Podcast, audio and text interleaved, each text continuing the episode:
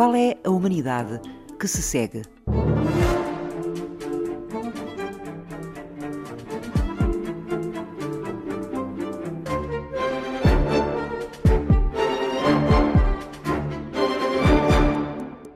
É assim, eu já tenho andado a chamar a atenção para a necessidade do resgate dos afetos há muito tempo. E eu acho que esta pandemia veio, por um lado, mostrar a evidência desta necessidade e, por outro, criar outras e grandes necessidades a este nível. Maria João Padrão é psicóloga clínica e investigadora da Faculdade de Psicologia e Ciências da Educação da Universidade do Porto. Numa era marcada pela digitalização, é? pelas relações humanas mediadas pelas redes sociais, onde o que importa não é o viver e o ser, mas sim mostrar que se vive e que se é. Esta pandemia eu acho que veio de uma forma avassaladora apelar-nos ao resgate dos afetos, portanto, ao resgate do ser.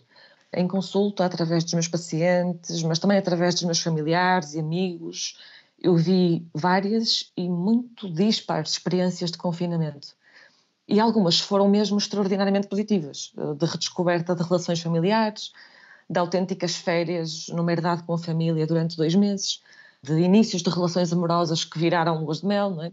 mas outras, e a maior parte delas, foram experiências de isolamento, eh, depressão e saudade.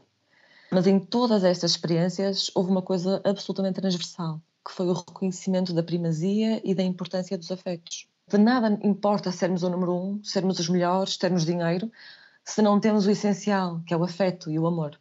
As redes sociais e as plataformas digitais estavam mais carregadas de narcisismo do que propriamente de, de altruísmo e de ligação.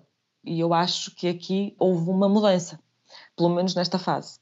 Mas agora importa falar também daquilo que a pandemia fez aos afetos. Esta pandemia tornou o mais puro abraço de amor numa arma potencialmente letal e de facto para mim a realidade mais dura foi o distanciamento entre avós e netos.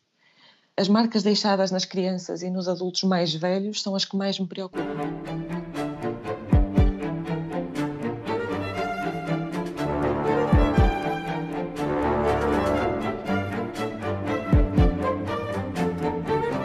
As crianças, porque ficaram privadas de brincar com outras crianças, ficaram privadas dos avós, de outros familiares, muitas delas confinadas mesmo em casa, mesmo com os passeios higiênicos. Isto não é a essência de uma criança, não é? Uma mãe falou-me muito assustada porque a criança viu, estava a fazer o passeio higiênico numa hora que geralmente estavam menos pessoas na rua e viu uma pessoa passear ao fundo e disse: Mamãe, está ali um homem, está ali um homem. Quer dizer, as crianças estão com medo das pessoas. Não é? Claro que isto tudo uh, depende da forma como tudo lhes é transmitido em casa, mas as crianças foram postas num, numa redoma, numa gaiola. Aliás, nós temos na nossa página do Facebook uma imagem desenhada por uma criança extremamente interessante, que é a família toda dentro de uma gaiola. E é assim que elas se sentem. É assim, confinar é fácil. É dizer, olha, tem bichinhos lá fora, nós temos que estar aqui, depois temos que lavar as mãos. Confinar é fácil. E desconfinar é que é muito mais complicado. Porque já tenho medo. E o medo é o maior inimigo de um desenvolvimento psicológico saudável.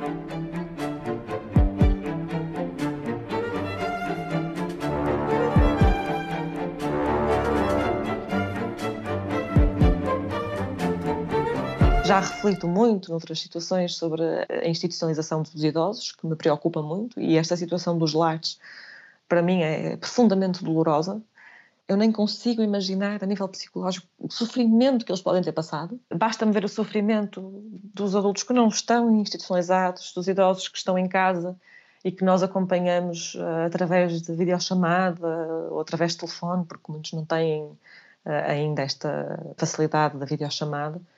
Basta-me ver o sofrimento que, que eles têm para poder sequer imaginar o que passa um idoso no lar.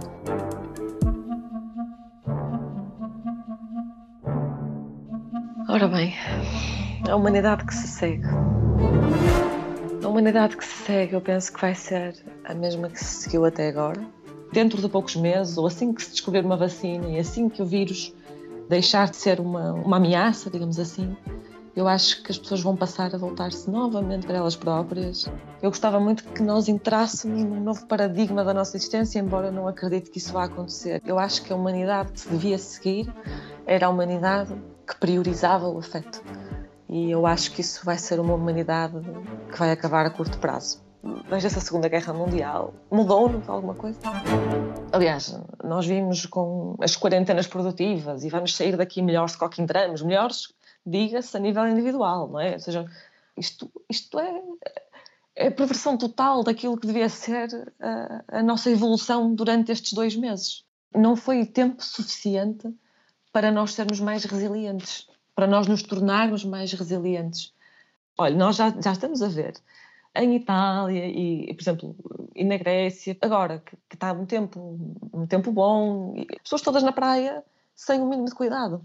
Isso é máscaras, como é óbvio, mesmo tendo as praias fechadas. E aquilo que, por exemplo, que, que preconizam para, para a abertura das creches. É só quem não percebe o que é que é uma criança com outra criança. Como é que as crianças vão estar a dois metros de distância umas das outras? E que raio de educação, desculpa a expressão, é que vamos estar a passar às crianças quando nas creches o que se ensina é a partilha, o contacto, é o afeto, é aquilo que é natural às crianças. É a socialização. Mais vale, do meu ponto de vista, psicologicamente falando, mais vale elas estarem em casa. Eu sei que sem a, a economia andar, nada anda também, não é? Mas as coisas, do ponto de vista psicológico, preocupam-me de uma maneira. Eu não sei se isto não vai tornar as crianças em crianças deprimidas, estranhas. Eu, eu tenho medo, eu tenho medo pelas nossas crianças.